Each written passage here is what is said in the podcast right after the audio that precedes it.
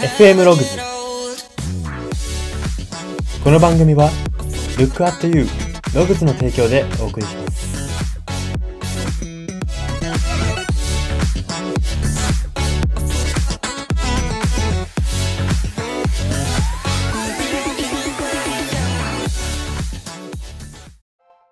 どうも。最近睡眠の勉強をすることに興味がある人材エージェント Y です。この番組は、生きる自己啓発書と呼ばれる Y が、あなたの人生観、キャリア観に、ささやかな変化を日々与えていこうという番組です。これは取り入れたいと思うものがあったら取り入れる、そんな感覚で聞いていただければと思います。さて、今回は曲考察のコーナーです。今回特集するのがですね、最近ちょっとよく登場が増えてるなって感じですけれども、スーパービーバーさんの楽曲、一人で生きていたならばという楽曲です。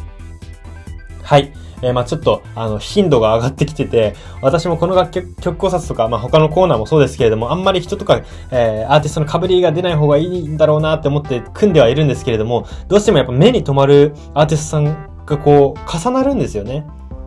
私はもちろん楽曲としての良さ、メロディーとしての良さも見てますけれども、やはり、えー、分析をする上で分析に十分な、えー、こう、含みのある歌詞、えー、っていうものを選んでいるので、あそれほど、あの、彼らが、えー、含みのある歌詞というか、深みのある歌詞を、えー、作、作っているっていう証なのかなというふうにも思いますので、ぜひ、えー、楽しんでいただければというふうに思います。はい。では、この一人で生きていた、スーパービーバーさんの説明は、まあ、今回ちょっと略しましてですね、この一人で生きていたならばという楽曲、どういう楽曲かと言いますと、えー、彼らスーパービーバーさんの最新シングル曲になっております。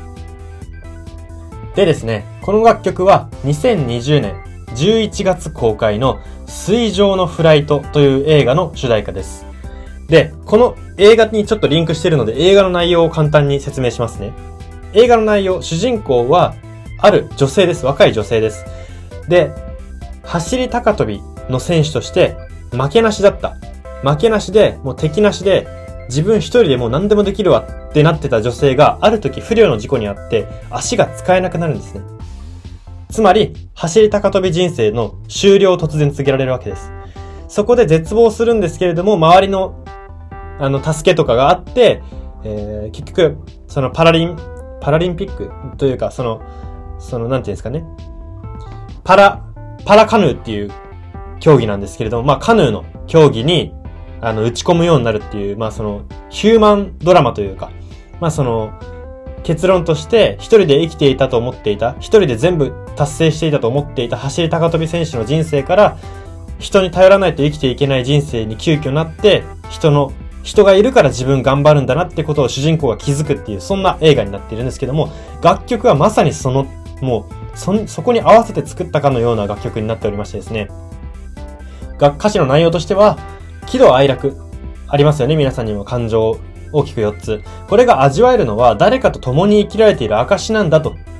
そのげ、ななんですかね、人間が生きる上での原動力とか、込み上げる思い。それが、ポジティブだとしてもマイナスだとしても、込み上げる思いの源っていうのは人なんだよっていうことを歌っている歌になっております。はい。でですね、えー、まあこれは、コロナ禍っていうところも、コロナウイルスのコロナ禍っていうところもちょっとかけた楽曲なのかなっていうふうに私は個人的に思ったんですね。ミュージックビデオではリモートで、あの、多くの人がろうそくをつけて繋がり合うみたいな、えー、映像があるんですね。まあ、なので、あまあ、そのミュージックビデオの方はあまり深掘りしておかないでおきますけれども、皆さんもぜひ一度見ていただければいいなと思います。ということで、ちょっと前振り長くなったんですけれども、早速歌詞から読み取るメッセージを見といていきます。ポイント歌詞大きく3つ目、3つあります。1つ目です。一人で生きていたならば、理不尽も許せたかもな。中略。一人で生きていないから悔しさ込み上げるほどの大切に出会えたんじゃないかという歌詞です。これはですね、私がこのラジオでたびたび、えー、上げている話かもしれませんが、世界、じゃ今、リスナーの皆さんちょっと想像してみてほしいんですけども、今自分がこの世界に突然一人になりましたと。あとはなんか動物とか虫とかしかいません。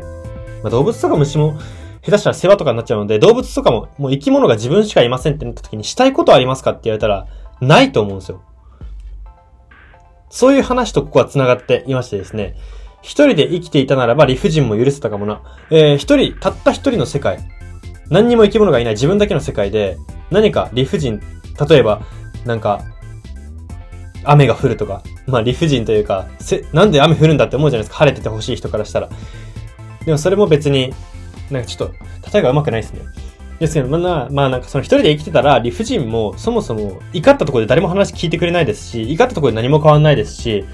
まあ許せるというか、もう理不尽とか気にならなくなると思うんですね。人がいないと。でも、その後ですね、一人で、歌詞、一人で生きていないから悔しさ込み上げるほどの大切に出会えたんじゃないかと。ここではですね、喜怒哀楽でいうところの、あ道とか愛とか、そのマイナスの方ですね。マイナス感情っていうのは、すごく嫌なものに捉えられがちですし、えー、自分は孤独なんじゃないかっていう風に自分を、えー、思わせてきたりもしますけれども、そもそもマイナスだろうがプラスだろうが感情があの湧き上がってる時点で何か大切なものがあったり大切な人がいたり、えー、支えてくれる人がいたりっていうことの証拠なんだと。だから感情が湧いてる時点でマイナスだろうがプラスだろうが幸せなことなんだよ。それに気づこうよっていうことを歌ってるわけですね。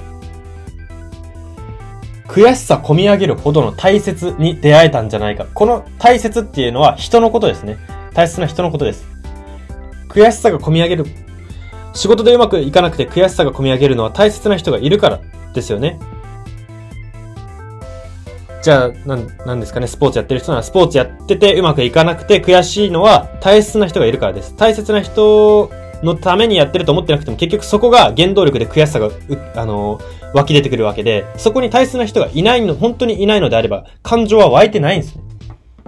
で、こっからさらに、えー、言えることっていうのは、喜怒哀楽は他者から生まれるってことなんですね。まあ、私もこのラジオでたびたび人は他者のためにしか頑張れない究極っていうことを言っておりますけれども、そこと全く同じで、喜怒哀楽、うん、感情、プラスだろうがマイナスだろうが湧き上がる感情、人の心の揺れ動きっていうのは他者からしか生まれないということなんですね。自分は孤独で、この世界になんか、生物一人のような感覚でっていう状態の時に喜怒哀楽ってまともに生まれないんですね。なので、生まれることは幸せなんだよってことがここから読み取ります。では、ポイント歌詞2点目です。こだわって生きると、今一度言い切るよ。原動力はずっと一人で生きていないことという歌詞です。はい。これは主人公の宣言ですね。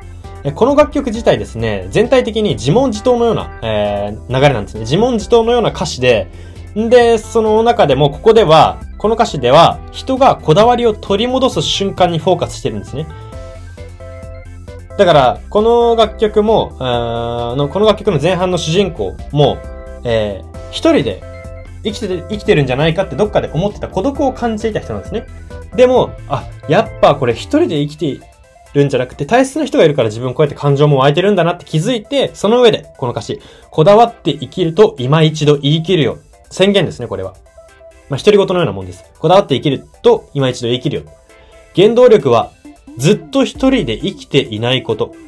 ずっと点、一人で生きていないことっていうことですね。人間が、えー、今、リスナーの方がもしかしたら20歳かもしれないですし、30歳かもしれないですし、40歳かもしれないですし、もっと上かもしれないです。ですけれども、その年齢分、年齢、その年齢まで生きた、そのね、例えばじゃあ30歳の人だったら、30歳まで生きた原動力って結局、根本はずっと一人で生きていないこと、そこが全てなんですね。あの、お金稼ぎたいから有名になりたいから、えー、なんて言うんですかね。活躍したいからとかって、表上の原動力はそうですけども、根本の根本をたどれば、絶対一人で生きていないことが全てなんですよ。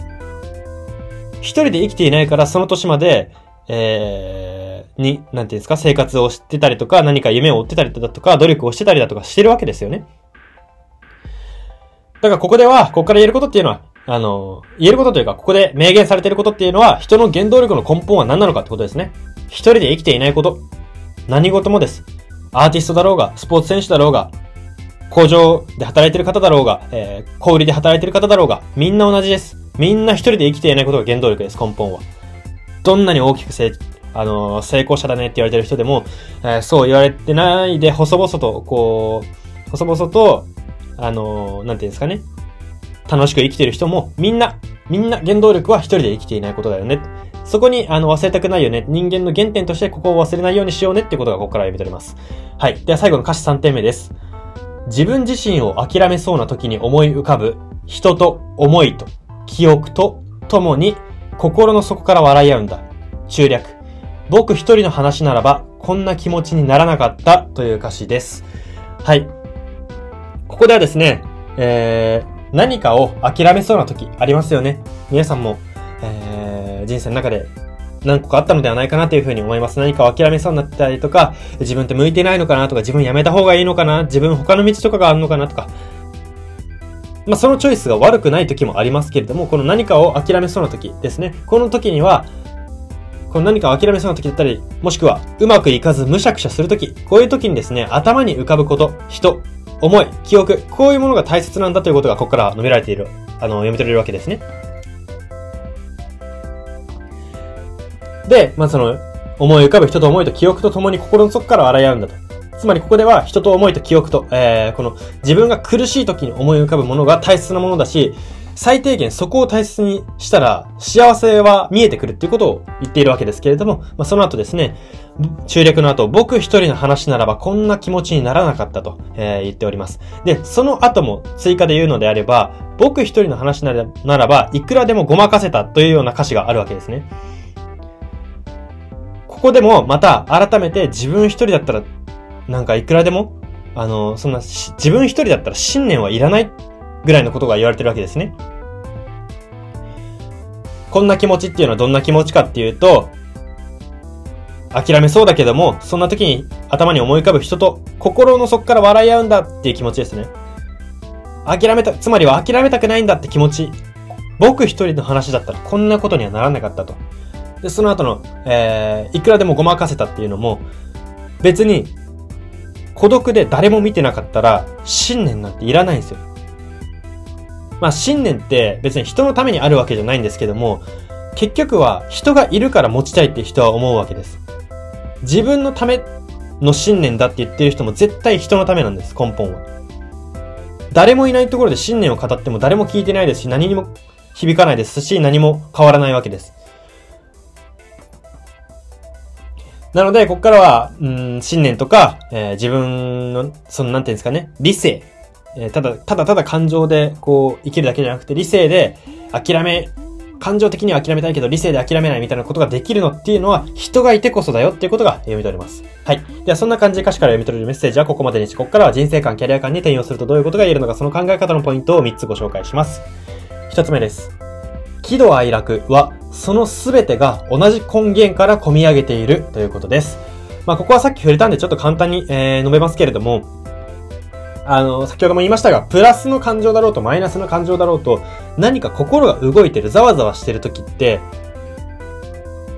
時ってというか、ざわざわしてるのって、すべては大切な人がいる証なんですよ。自分が大切に思っている記憶、思い、人、こういうものが存在している証なんですね。なので、まあそのマイナスの感情を幸せって思おうっていうのはかなり、えー、難しいメッセージかもしれませんが、まあ究極で言うとそういうことだよってことなんですね。まあマイナスも含めて一つの人生だし、一つの大切な人との関係だし、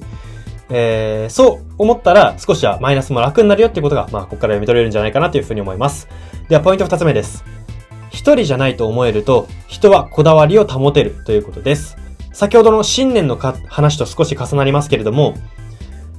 こだわりっていうのはまあ、ニアリーイコールで信念ですよね。こだわりとか信念っていうものはなんで保てるのかっていうと、その人の意志が強いからじゃないんですよ。その人の意志が強いからって思ってる人は多いと思いますし、本とかで信念書く人も自分の思いの強さで、自分の、あの、意志でやってきましたって言ってるわけですけども、それは、ちょっと、なんかブラックの話をするならば、本が売れるための、あの、口実なんで、そう言った方がすごい人だって思われるので、書いてるだけであって、根本としては一人じゃなかったからできたことなんですよ、これは。一人じゃないから信念を持ちたいと思える。えー、じゃあ例えば大切な人を一途に思うっていう信念を持っている人も、別に人がいなかったら、孤独なんだったらどうでもよくなってしまうと思うんですね。だって孤独で信念を保ったところで、誰にも見向きをされないですし、何か、あの、いいことがあるわけでもないですし、なんか本当に、究極の究極の究極の自己満みたいになっちゃうわけじゃないですか。それでは信念って保てないんですね。人間はそこまで強くないんですよ。どんな、どんな強く見える人であろうと、やはり、それは一人じゃないからなんです。そしてもっと言うと、一人じゃないことを自覚できてるからなんですよ。そういう人が強い、強く見えるのっていうのは、一人でじゃないって自覚できてるだけなんです。みんな一人じゃないんですよ、本当は。でも自覚できない人が自分は孤独なんじゃないかって思ってしまうわけです。この一人じゃないっていうことを、だから自覚することっていうのは自信につながりますし、自信は信念につながりますし、またその信念がさらに人を寄せ付けるというふうに、こういういい循環が、えー、生まれるので、まずは、あの、人、ここから読み取ることっていうのは、あ読み取れることっていうか、ここから言えることっていうのは、まずは一人じゃないと。最初のステップとしては、一人じゃないと自覚することから始めようっていうことですね。では最後のポイント3点目です。あえて、諦めたらいいんじゃない？と自分に投げかけることが時にはいい効果を生むことがあるということです。はい。えー、あえて自分がなんかこう、マイナスで、ああ、もう何なんだよ、嫌だなとか、こう、マイナスな感情に自分が苛まれてる時に、じゃあそれ諦めたらっていうことを聞いてみることは大事なんじゃないかなというふうに思います。まあ、本当に本当に落ちていって、なんて言うんですかね。本当になんか、間違った判断、大きな間違った判断をしてしまいそうな時は、ちょっと立ち止まる、あそこまで、えー、強い言葉をかける必要はないかもしれませんが、この諦めたらいいんじゃないっていうのは、一つ、えー、自分への煽りのようなもんですね。自分の、えー、闘争心を煽るような意味で投げかけた方がいいと思うんですね。諦めたらいいんじゃない？じゃあ仕事嫌だな、辞めたらいいんじゃない？人間関係嫌だな？じゃあそこ切ったらいいんじゃない？いやでも、え、じゃあ切れないんじゃない？とか。その、やっぱり、悩みながらも、やめきれない、諦めきれない、こういうものっていうのは絶対理由があるんですよ、その人の中に。なので、でもそれを、その、もう一回その闘争心を煽ってくれたり火をつけてくれる人が周りに必ずいるとは限りません。すぐ近くに会える距離にいるとは限りません。なので自分で自分にこの諦めたらいいんじゃないっていう投げかけをした方が、あ、する、することだったらでもいつでもできることでありますし、この諦めたらいいんじゃないって自分に投げかけた時に、いやでも誰々が信じてくれてるからって出てきたらもうこれ、あのー、上がったりというか、なんていうんですかね。なんていうんですか。自分をコントロールできた証というか、えー、自分の中から、でもあの人が大事だからって言葉が出てきたらもう勝ちなんですよ、これは。